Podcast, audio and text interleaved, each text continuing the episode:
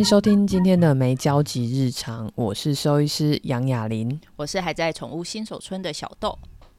透过我们的节目了解宠物相关的知识，借由各种小故事陪伴你的每一天。我们的节目在每周二下午五点准时上架，那欢迎大家可以把我们的节目也分享给你周边的亲朋好友一起来收听哦。好，那今天的主题呢，它其实跟宠物比较没有直接关系，它应该是跟动物比较有关，它是一个比较大的一个主题。那在切入今天的主题之前呢、我想说在开场的地方先跟大家聊一下，呃，公园。那要我今天讲的这些跟公园有关的内容资料来源，主要都是来自荒野台北分会王彦龙的文章。那我相信大家家里面就是附近或多，就是或大或小的。都有一些公园在你的周遭，这样子。在都市公园中呢，我们常常会因为一些视觉景观啊、维护管理，或者是社会风气跟文化的方便，然后或者是仅仅只是因为呃设计上面的习惯，或者是为了要符合政府采购法的一些惯用方法，这些因素来规划我们就是都市里面的公园。这些公园的设施啊、铺面、水域或植栽这些环境啊，也会因为这些惯行的维护管理方法而。随着时间，就会有一些问题会浮出台面。例如说，有一些公园因为可能呃都是一些水泥化的设施，而无法融入在地的一些生态，然后对于本土的物种啊生存栖息或者是一些生物繁衍呢，会造成一些压迫，甚至在长期下来会威胁到环境或者整个生态造成冲击哦。那其实这些问题的源头，常常都是因为在于。就是人类在环境营造的这个过程里面，往往都是以人为本来做决策或动作的出发点。那说到公园，公园其实是近年来的产物哦。因为会这样讲，是因为其实在早期清代的时候，台湾是没有公园的，只有一些有钱人才会拥有一些私人的庭园。例如说，我们比较熟悉的，就常常大家可能会甚至课本有读到吧，就是板桥的林本源家庭园，就是板桥林家花园。那严格说起来，它其实就是某个人家里的花园哦。一般人民是没有办法享受这些庭园的美丽的。那台湾第一个现代化公园是台北市的圆山公园，就是大家现在常常会说那个圆山花博那边。但是圆山公园当初成立的目的，其实是为了提供当时的。呃，日本贵族统治当局跟权贵人士独享的御用花园，所以虽然叫做公园，可是它其实没有什么公共的功能哦。那所以其实是到了二十世纪初的时候，台湾才开始有许多都市公园逐渐落成。那公园的发展的历程呢，从富豪的私有到权贵的独有，到最后终于成为国民公有的阶段了。那就像我说的，就是早期公园的功能呢，都是以人为本，所以他们更注重在人的使用，例如提供人的休闲啊、运动做使用这样子。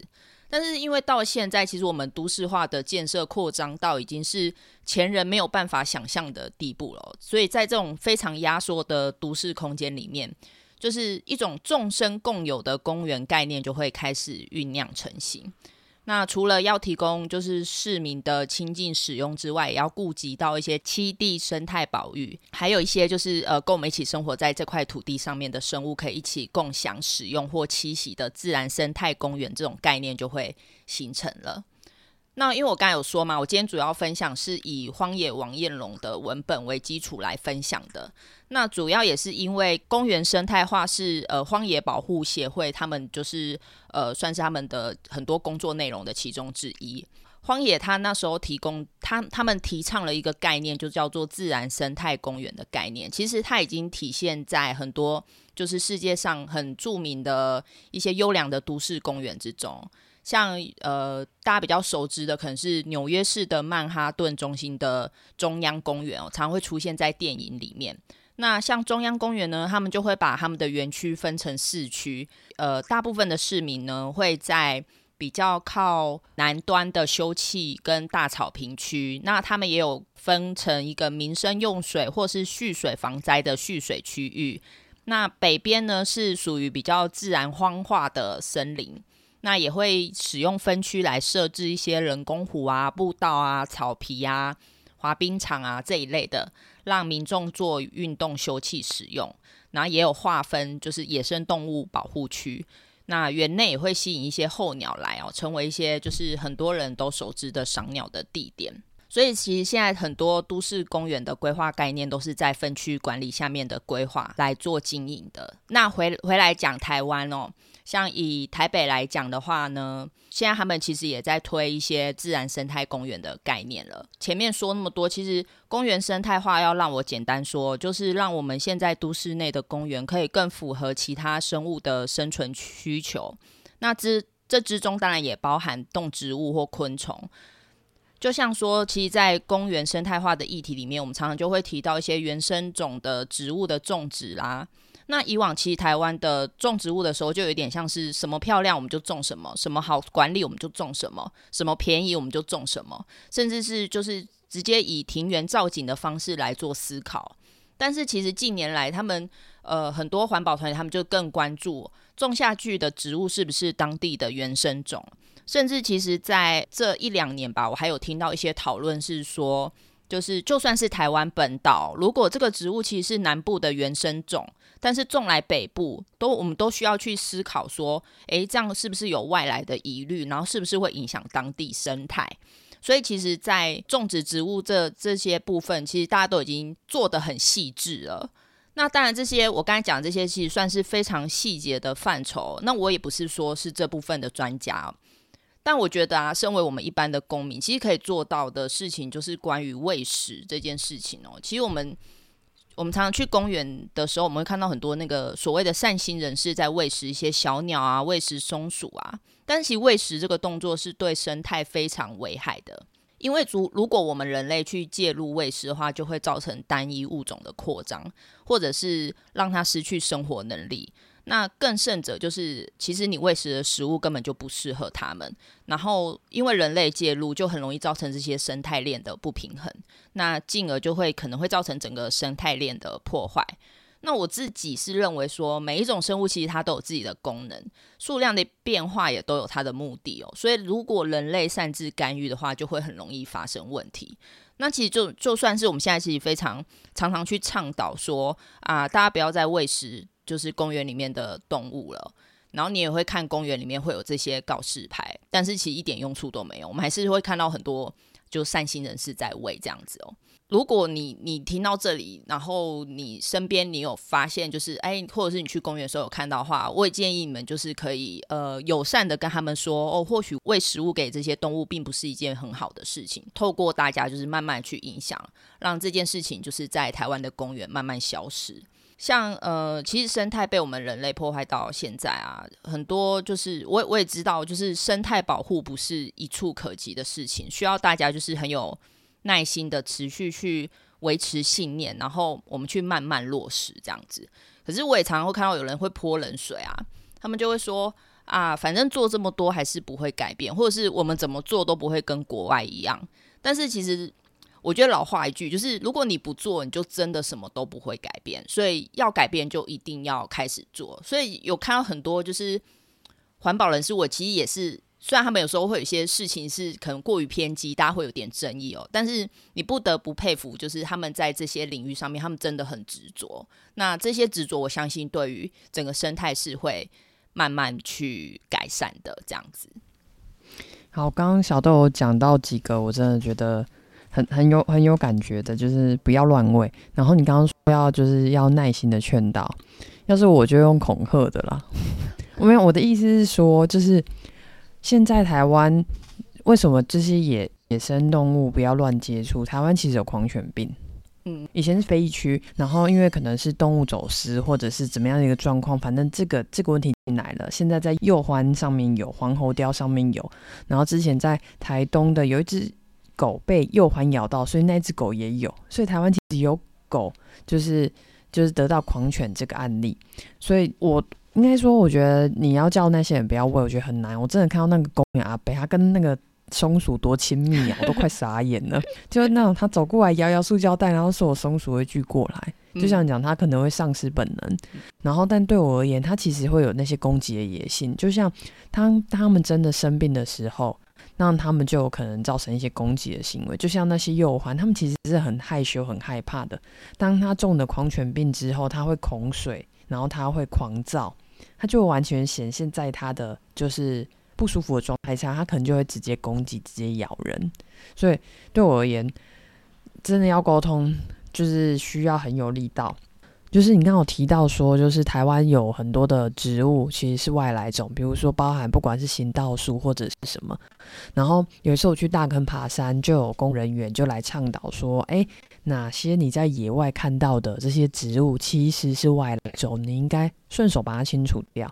然后对我而言，哎，这很好啊，很棒，很有意识，顺手清除掉嘛。但我就顺口问了一句说，那这些外来种为什么会进来台湾？嗯，这也是当初政府让他们进来台湾的。我觉得这是超瞎的，就是 日本兔丝子，他们当初就是要进来，就是可以绿化原地，它就可以长一整片。但是它因为它好像算是藤蔓类，它会把其他其他植物缠缠到死亡。对对对。然后我就问说，哎，那为什么日本不会死亡，就不会造成这个困扰，就是大量繁衍？他说，因为日本很冷，嗯嗯，所以他们冬天的时候，这些陆日本的兔丝子会全死，明年再重新来。但是台湾不会冷成这样，对，所以它就会在山林间蔓延。嗯嗯，而且兔食子是在呃呃分类里面，它不是外来种而已，它是入侵种，就是啊。入侵种，对对对，就外来种其实不一定是入侵种。那入侵种的话，通常就是会比较造成生态危害的，因为很多植物其实呃它是外来种，可是它可能并没有造成原生种的危害，或者是它没有扩张的很夸张，就是它很正常的去生活着。譬如说像呃我。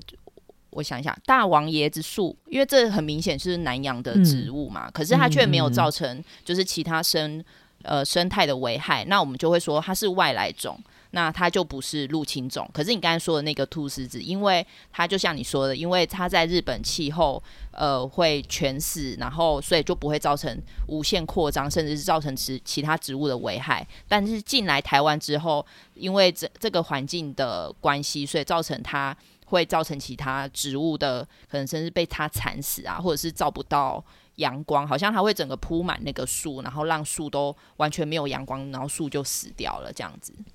嗯，所以它算是入侵种。那入侵种还蛮多的，我看比较，其实我们呃动昆虫那算昆虫，诶，生物啊，就是呃那个绿鬣蜥，还有福寿螺，大家比较知道的，这都算是入侵种。啊、对对对，还有一个什么巴西。巴西龟之类的吧，就是这个也是，然后还有那个什么呃，美国鳌虾，嘿，对，还有日月潭里面的虎虎鱼吗？还是什么之类的？有一种老鼠鱼，就是所谓琵琶鱼那种，就是专门吃它那个长得很恶心，就是它长大之后会变得很恶心，那那个也是入侵种。然后对，大家可以去关注那个，就是有一个在做那个公园生态化的。粉砖，然后他们里面就会介绍一些入侵种跟呃，还有一些原生种啊，一些动植物相关的。那大家如果去看到这种入侵种的话，就是其实就像那个官员说，就只能靠大家就是顺手把它扯掉。但我觉得有困难啦，因为有的时候我在路边，我也没没办法很明确的判断说它是不是就是它。然后你乱扯，有人会说：“哎呦，那有那里有一位阿姨在乱扯树木，对啊，在乱扯花草。”嗯，所以它其实像我刚才有提到，像荒野他们就有做入侵种的移除的一些活动。那大家如果有兴趣的话，他们也有办一些亲子团，因为我知道有些听我们节目是爸爸妈妈，你们可以带小朋友去参加，然后他们会就是带你去认识，然后并且做清楚。那我觉得，因为有组织。呃，去做带领，那你在做清除这个动作的时候，就比较不会有疑虑。那也可以给小朋友，就是有这方面的相关的知识，去呃拉对他的成长啊，或者是观念上面，都可以建构出一个不错的样貌。这样，嗯，我我我我我还想要分享你那个公园，嗯，我 要继续继续继续按照你刚刚的，嗯、因为你刚刚讲说中央公园，我都不知道中央公园原来。不是，嗯、呃，就是美国的，不是台中的，不好意思。对，美国的中央公园，就是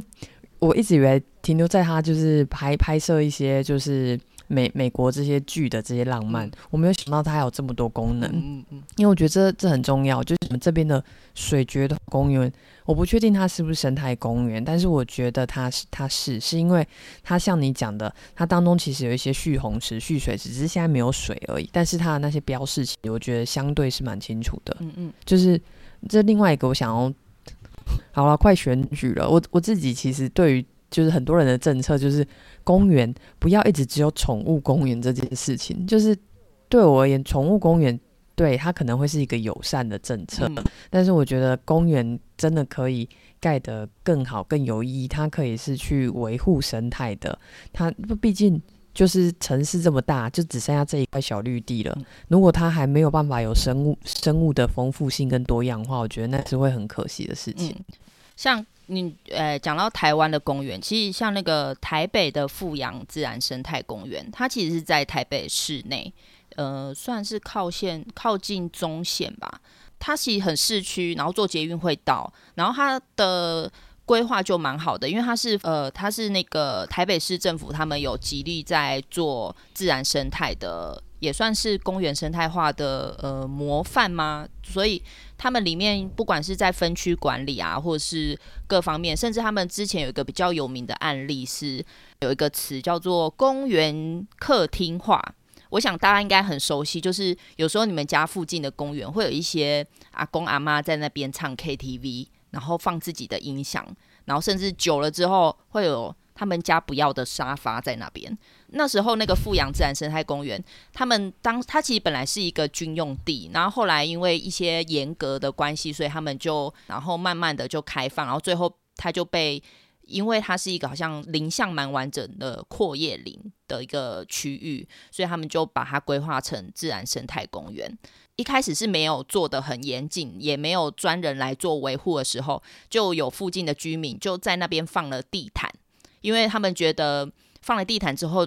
他们唱歌的那块区域就不会长杂草，然后他们也可以在上面好好的打羽毛球。那其实这都是很台湾人的就是想法，就觉得啊，公园在我家旁边啊，就是要来给我用的啊，所以我就会把它弄得很素悉这样子。那我们就会把这件事情叫做公园客厅化，就是把你公你你家旁边的公园变成你们家客厅。那当时他就发生了一件事情，因为他们放了地毯在公园的某一个区域，然后导致于那阵子就是那块区域里面都没有蝉，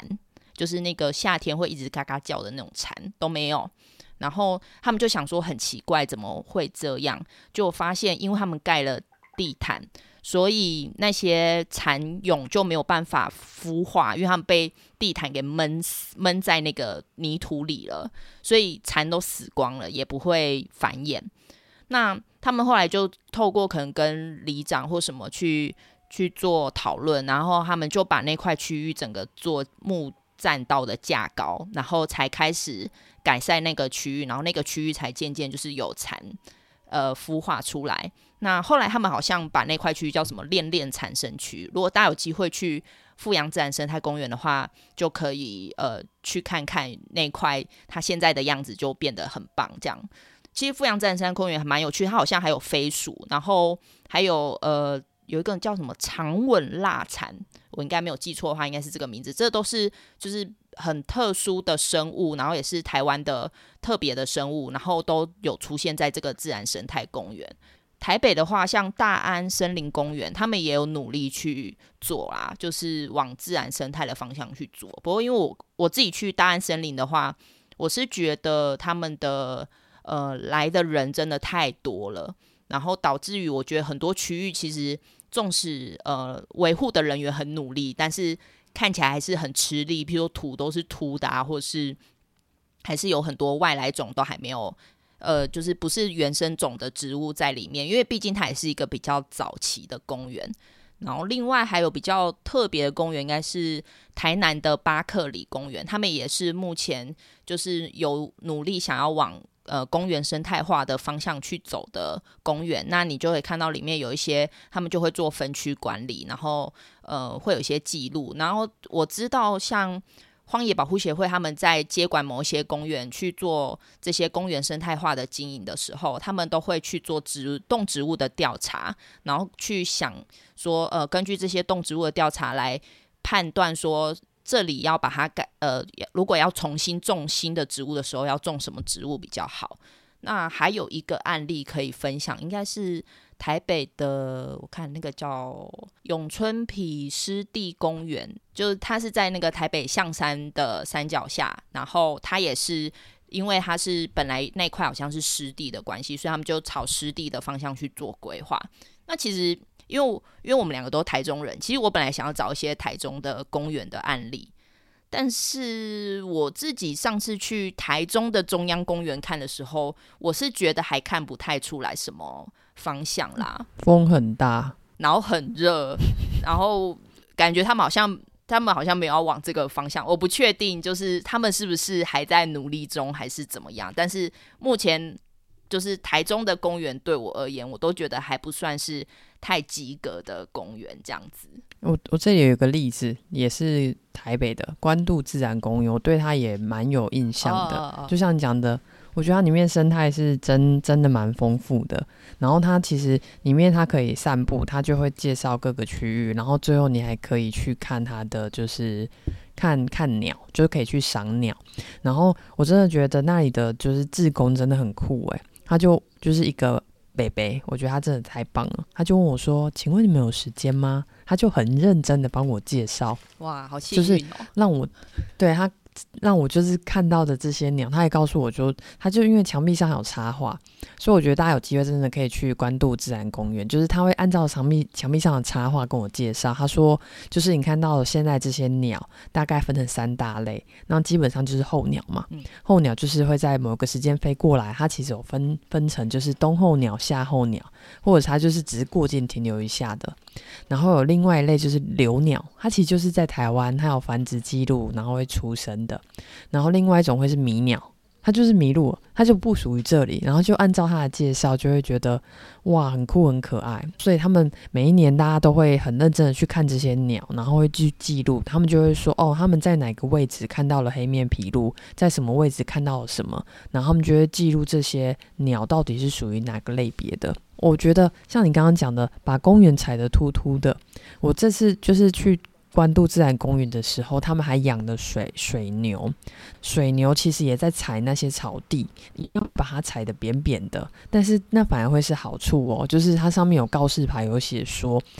水牛的踩踏是为了防止草地路化，嗯嗯嗯，就是它不要让草地硬掉，因为牛的蹄很重嘛，它踩了之后会让泥土凹一个洞，下次下雨的时候，它就有可能会蓄积它的水，就是水会积在那里，它就可以让它去好好的长草，它可以把这些土壤就是真的把它踩松，另外一部分他们就边走路边大便边尿尿。所以那些氮磷钾，他们就自然施肥，嗯，所以你就可以不需要这些合成的肥料。然后那时候就就有问，就是一样会有就工作人员在那里，他说哦，他们这也算是示范的啦，所以就会有他们总共会有好几只牛在那边轮流走给大家看。就是我那时候去的时候，你知道吗？草地上有牛，你你只会觉得它是雕像而已，因为它们也不会动。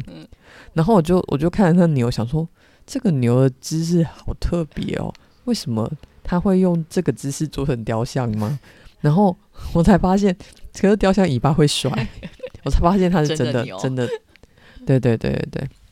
所以我这边有查一些资料，他有说就是就是这些草原动物其实会去影响到生态系，因为他们重点都是可以去让草原跟土壤。土壤可以很健康的，所以像是美国的这些水牛、野牛，它一样就是像我刚刚讲的，它在那边吃草之外，它会把土壤把它踩松、踩软，让它的水分可以更好吸收，然后它去走边走边大便这件事情，又可以让土壤是可以有养分的，因为这些目的都是。减少这些工业化，因为我们会用化肥，化肥其实会让土壤丧失功能，你的土地其实会更退化。这个是会提醒大家，就是也也不能说提醒大家，就是有时候的原本的自然环境，它是可以达到一个平衡的，但这件事情却因为我们圈养，因为我们会把动物养在某一个地方，那这样子圈养，就是你没有办法造成一个很自然生态的一个调整，都会造成危害。对，所以我觉我觉得讲到这里，我会觉得大家真的就像小豆讲的，有空可以去有这些生态化的公园走走看看。我觉得你会感受到很多。就像我不管是走去我们家附近的水榭头公园，我就会看到那些树，然后树上有长果实，然后我就会不知道它是什么，我就拿起 Google 问，然后我又认识一个新的植物，它叫做绒雀啊，雀榕，雀榕。哦，对，它就是长一颗一颗。我想说，它是在干嘛？长成这样子，大家可以自己查查看。那个麻雀的雀，榕树的榕，它的果实真的是长得很惊悚。隐花果类的吧？我不知道，它就是整个在它的植物的茎，就是树干上面，全部都是一颗一颗的。对对对，那它是隐花果类的。酷，呃，隐隐藏的隐。然后就是没有花，就是隐花果类的。因为我记得我一次去听讲座还是什么时候，好像有看到这个资料，这样有听到这个资料。嗯，我觉得就真的，嗯、我我很喜欢，就是边走然后边看植物，然后不知道我就拍，嗯、然后就让 Google 很聪明，它会帮我辨别，然后就可以顺便认识一个新的植物。嗯，而且现在 Google 真的超方便，它有时候真的是还蛮精准的，就是真一拍，然后它马上就可以。就是用那个照相识别的功能，它就马上可以告诉你那个植物的名称。对，所以各位爸爸妈妈不用担心小孩问你说：“哎、欸，这个是什么啊，妈妈？”你就拿起你的手机拍下去，问 Google，对，你问 Google，Google 就会帮你解释给你的小孩听了，好不好？那你刚才讲的那个野牛，就是去踩踏让土壤松软啊。但是要提醒大家，就是如果你去公园的话，就是尽量不要去踩草地，因为。人类的踩踏会容易造成就是土壤的硬化，那久了那块就是你就会看到，就像我刚才前面提的，就是很多人常聚集在那边聊天啊，然后泡茶的那个公园底下那块都是土的，那都是因为人类踩踏的结果。那人类踩踏把那块土地把土踩得很硬之后，那边就会寸草不生。那寸草不生的结果就是会导致像有时候你看那个下雨的时候水下不去。然后它也没办法排掉，都是因为土壤太硬的关系，然后也会容易造成就是植物它们在那边生存的时候也很辛苦这样子，所以就是因为一般我们去公园，公园都有规划给人走的，那大家就好好走人走的路，这样提醒大家。嗯，你可以结尾了。好，那今天聊这么多哈，就诶。欸但主要是因为我我自己本来就对公园生态化的议题就一直有在关注哦，然后再加上刚好那个雅玲跟我讲说，他有一些跟水牛，然后去他去关渡自然公园的一些经验，那我们就想说可以来做这一集，然后顺便跟大家聊聊就是公园生态化。那我最后就是稍微工商一下那个公园生态化的粉砖，就是大家欢迎大家去订阅，那里面都是很很知识型的一些。呃，